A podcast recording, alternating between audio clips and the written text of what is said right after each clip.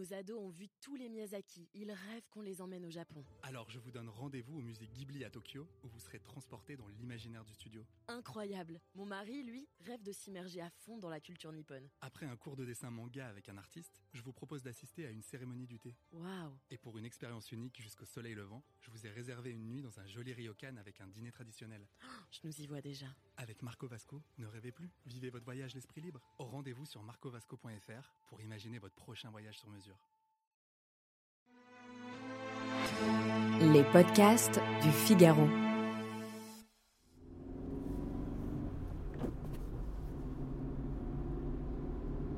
Avez-vous déjà été suivi à votre insu?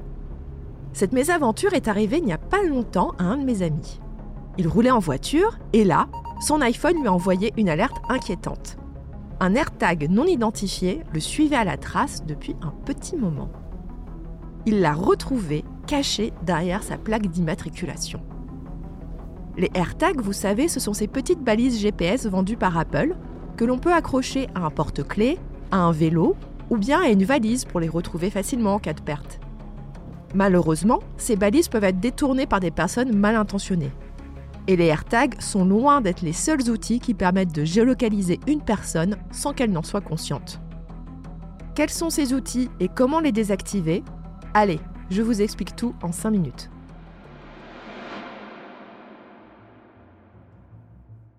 Bienvenue dans Question Tech, le podcast du Figaro qui répond à vos interrogations sur les nouvelles technologies.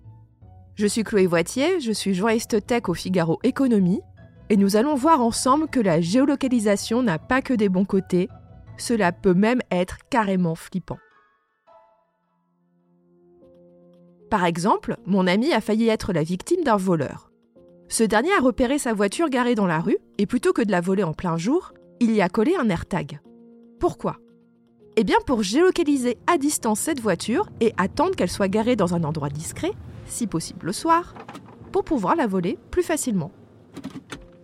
La géolocalisation à l'insu d'une personne est aussi une arme utilisée par les conjoints abusifs. Selon le centre Hubertine Claire, 21% des femmes victimes de violences conjugales ont été pistées de cette manière par leur conjoint ou par leur ex, sans qu'elles n'aient jamais eu leur mot à dire. Cette surveillance constante peut se faire avec des AirTags cachés dans une voiture ou bien au fond d'un sac, mais aussi avec des applications, espionnes ou non. Je vous explique. Pour ce qui est des AirTags, Apple a conscience du problème. Tous les iPhones sont donc équipés d'un dispositif de détection automatique des AirTags non identifiés qui vous suivent depuis au moins 10 minutes. Cette option permet de faire sonner ces intrus pour les débusquer de leur cachette. Pour désactiver le AirTag, il suffit de retirer sa pile. Si vous n'avez pas d'iPhone, vous devrez télécharger sur votre téléphone l'application Tracker Detect. Mais attention, dans ce cas, le scan de votre environnement n'est pas automatique, vous devrez le faire à la main. Sachez que les AirTags sont aussi programmés pour émettre un sifflement s'ils sont séparés de leur propriétaire plus de 8 heures. Autre danger. Il suffit qu'un harceleur, et cela peut être quelqu'un de votre famille, est en main votre téléphone pour qu'il puisse installer en toute discrétion un dispositif de surveillance. Cela peut être une application espionne que l'on appelle les stalkerware. Je ne donnerai pas les noms de ces solutions payantes, mais elles sont particulièrement pernicieuses car totalement invisibles sur votre téléphone.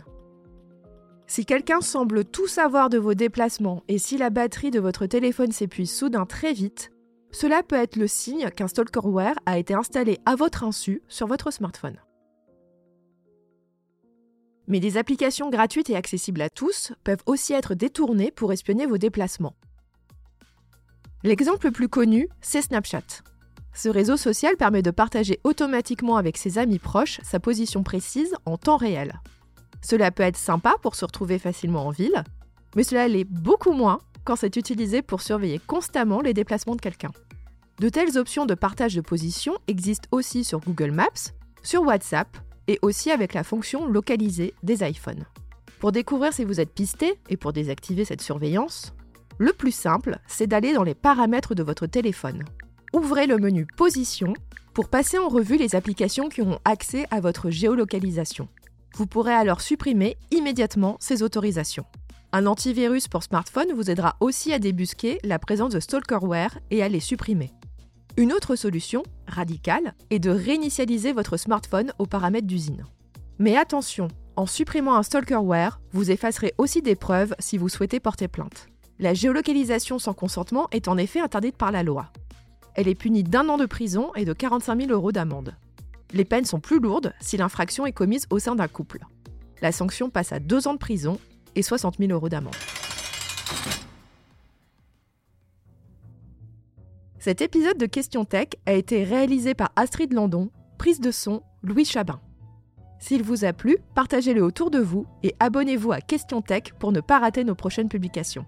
Vous pouvez retrouver Question Tech sur le site du Figaro, mais aussi sur Apple Podcast, Spotify, Deezer et vos applications préférées de podcast. Et n'oubliez pas, dans la tech, il n'y a pas de questions bêtes. À bientôt!